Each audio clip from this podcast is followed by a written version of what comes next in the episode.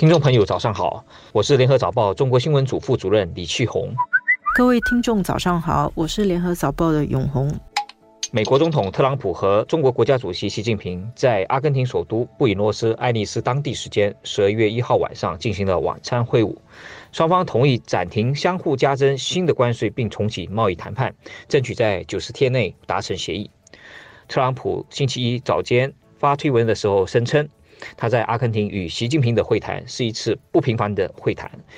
美国与中国的关系向前跃进了一大步，接下来将会发生非常好的事情。他说：“美国的交易实力很强，但如果交易完成，中国也能从中获益良多，这是公平的竞争。”中美贸易战暂时休兵的消息，在周一给金融市场带来了提振，道琼斯指数和标普五百指数均攀升了百分之一点一，同时也刺激了亚洲股市全面上扬。上海证券交易所综合指数昨日呢创下了一个月来最大的单日涨幅。我们仔细回顾那个过程啊，最早发出消息的是中国的官方媒体中国网络电视台，他发出一个消息说，中美同意明年一月一日起不加征关税。但是过了两个小时以后，白宫的消息出来了，白宫的消息是说。他们要利用九十天的时间来就强制技术转让、知识产权的保护、非关税壁垒、网络的窃取、服务业、农业等问题，同意要在九十天完成谈判。如果九十天没有达成协议的话，美国还是会继续对中国加征关税。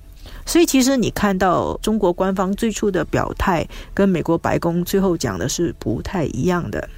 我的同事他给了一个比喻，叫做中美元首。一餐各表，因为特朗普跟习近平是吃了一顿晚餐嘛。晚餐以后，大家有点各说各话，但互不否认。但是各个的重点不一样。中国的重点就是说，明年一月以后不会增加关税。美国讲的就是说，诶，我是讲给九十天时间再讨论，讨论以后达成协议就不会增加关税。如果讨论以后没有协议，还是会增加关税。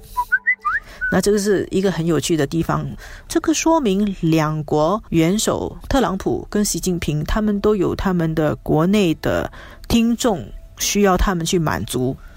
有趣的是，在中国媒体官媒的报道里面，很少看到九十天的大限这一个点。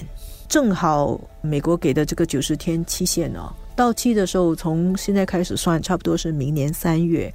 会是一年一度的中国的国会，就是在中国敲中国全国人大，还有中国全国政协一年一度的会议举行期间，如果那个时候中美又是没有谈好，谈崩了，接着美国又来增加关税，我觉得在中国来说会蛮难处理的啦。这也可能说明中国对于嗯最后可以达成协议是有信心，也表示中国是有决心要做一些改革。你就可以看出，其实要达成协议并不是很容易的。国与国之间的那个利益竞争真的是短兵相接。也许可能九十天以后，大家还是可以勉强有一点点协议，但是中美长期竞争的这个关系，中美长期对抗的态势是不会改变的。这个也是基本上多数的学者的普遍看法。我觉得有一条消息让人对中美两国下来的谈判。不敢太乐观。美国《华尔街日报》昨天引述知情人士的消息报道称，特朗普已经任命了一项对中国立场强硬的莱特希泽担任接下来与中国谈判的美国贸易代表。那么，在美国跟中国这两个全球巨大经济体的贸易争端当中呢，特朗普政府不时的向外界发出指向不一的信号，而上述的转变也体现了这一点。特朗普将赋予这个莱特希泽更多的权利，而莱特希泽曾在2001年反对中国加入世界贸易组织，并在过去的两年一直在说服特朗普放弃与北京进行的潜在交易。莱特希泽还一直在敦促对中国加征更多的关税，以便增加与北京方面谈判的筹码。知情人士还说，特朗普上周六在布宜诺斯艾利斯呢，已将这项任命告诉了习近平。这个决定令中国领导层感到意外，因为他们这几个月以来一直与美国财政部长穆努钦打交道，穆鲁钦负责了最初的几轮贸易谈判，但过去一年未能解决争端。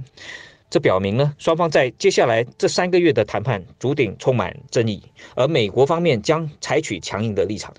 中美是否能够顺利达成协议呢？还是将贸易战重新点火呢？且让我们拭目以待。